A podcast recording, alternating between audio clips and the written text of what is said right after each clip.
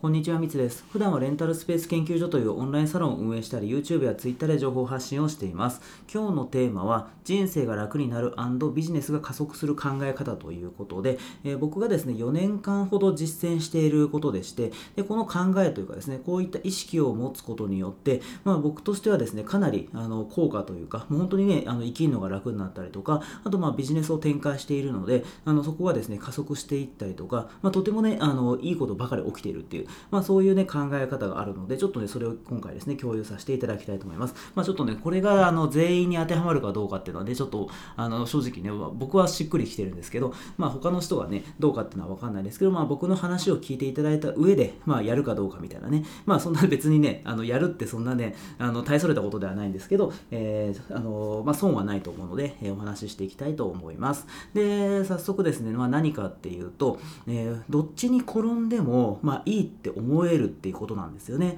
まあ、これどういうことかっていうと、まあ、何かしらね、あの生活していたりとか、まあ、ビジネスをやっていくとですね、まあね、いろいろ起きますよね、いろんなことが。例えば、ま、具体的な例で言うと、レンタルスペースを開業しますと。で、まあ、このエリアにね、まあ、こういうレンタルスペースを出しますっていう、なった時に、もちろん、それね、あのビジネスでやってるんで、まあ、黒字化したくて、で、それでね、利益、お金を得たいですよね。なので、僕としてはもちろんね、その利益を得るためにレンタルスペースを開業するので、まあまあね、それは黒字になったら嬉しいですよね。で、逆にあの赤字になったら嫌ですよね、それって。なので、それってあの普通だったら、まあ、黒字になると、えー、黒字化をさせるというふうな選択肢というか、まあ、そっちを、あのー、目指してやってきますよね。まあ、それは僕もそうなんですけども、で、赤字になったら嫌だなっていうふうに思いますと。でもですね、僕の場合、極論言うと、もうね、どっちになってもいいやっていうふうに思ったりしてるんですよ、実は。でですね、これ何がいいかっていうともしその、まあ、黒字になったら嬉しい。で赤字になったらもう嫌だ。絶対それだけは避けたいっ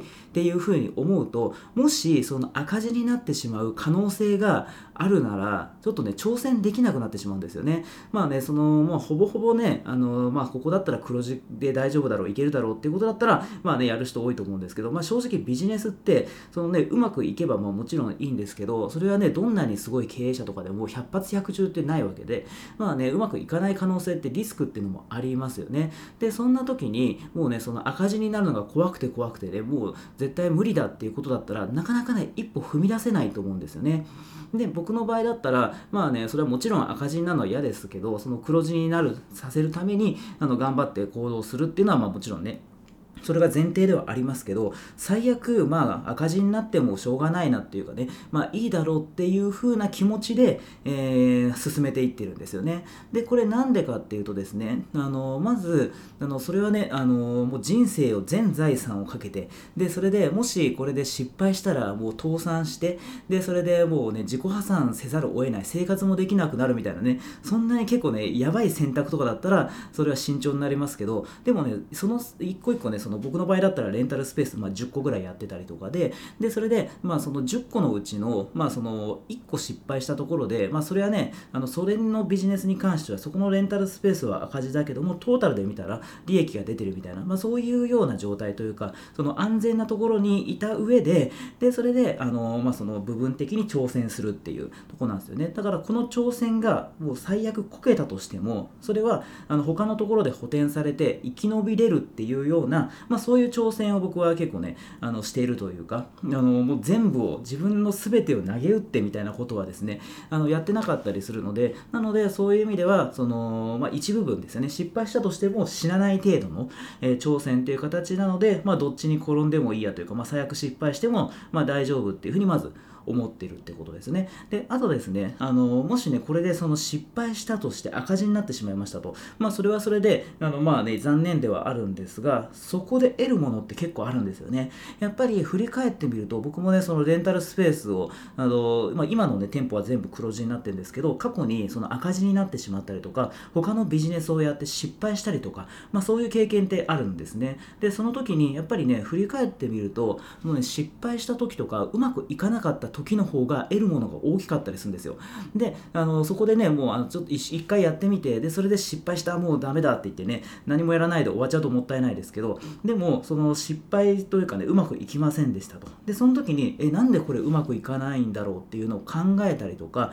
えこうすれば、えー、改善するんじゃないかっていうような、え仮説を立ててでそれをあの行動に移すってことですね。でそうすることによって、まあね、あの成功してたら見えなかった部分っていうのが、失敗した時にねあの見えたりとか、え経験になったりして、ね、僕としてはですねその失敗した時こそあのチャンスだなっていうふうに捉えてるんですよね。でそれでねあの、まあ、失敗して、まあ、それでねあの、まあ、もちろんねあのずっとそれをねうまくいかないまま続けていくっていうのはねあれなんでねそのうまく改善するかどうかっていうねあの見込みというか、まあ、そういうのを立てながら、まあ、続けていくかやめるかっていうのを考えるんですけどやっぱりねそれはあのうまくいかなかったはい終わりじゃなくてうまくいかなかったじゃあ次どうしようっていうような、え次のステップに進めるような自分の成長につながるように、え、なるっていうのが、まあ、その失敗というかですねだと思っているので、まあ、その結局その何て言うんだろう失敗って、まあ、確かにその部分的にだけ見るとそれは赤字で、まあ、失敗って言えるかもしれないですけどでもそこでねやめちゃったら確かにそれは失敗で終わるんだけどもそこからあの続けていくというかあのうまくね黒字化するまで続けていくことができれば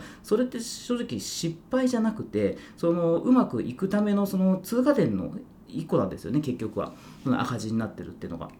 っていうところもあるので、まあ、すぐねそれは諦めたらダメだけども、えそこからね改善するチャンスというか、えー、なんならね自分を成長させるための、まあ、チャンスっていうふうに僕は捉えていたりするので、まあ、そういう意味でもまあねあの最悪赤字になってしまってもまあまあねそこから改善すればいいやっていうぐらいの気持ちでやっているのでだからまあ成功したら嬉しいし失敗したとしてもそれを改善するっていうことなんでまあまあどっちでもいいやっていう風な感じなんですよ。でこれはねまあその今レンタルスペースの話で僕はあの例えさせていただきましたけどそれがま他のビジネスだったりとかあとはまそう生活面とかですかね、まあ、そういうところでもあの全部ね共通しているというか割とその考えというかなんかねあのいつからだったんだろう、まあ、4年間実践ってお伝えしてますけど、まああのまあ、4年ぐらい前からねあの特にこういうような考えを持ってでそれで生活していくビジネスをやっていくっていうところで僕はですねそれがすごい自分の中でしっくりその考え方というかその意識っていうのがしっくりきているし、えー、なんならまあ自分の得にも、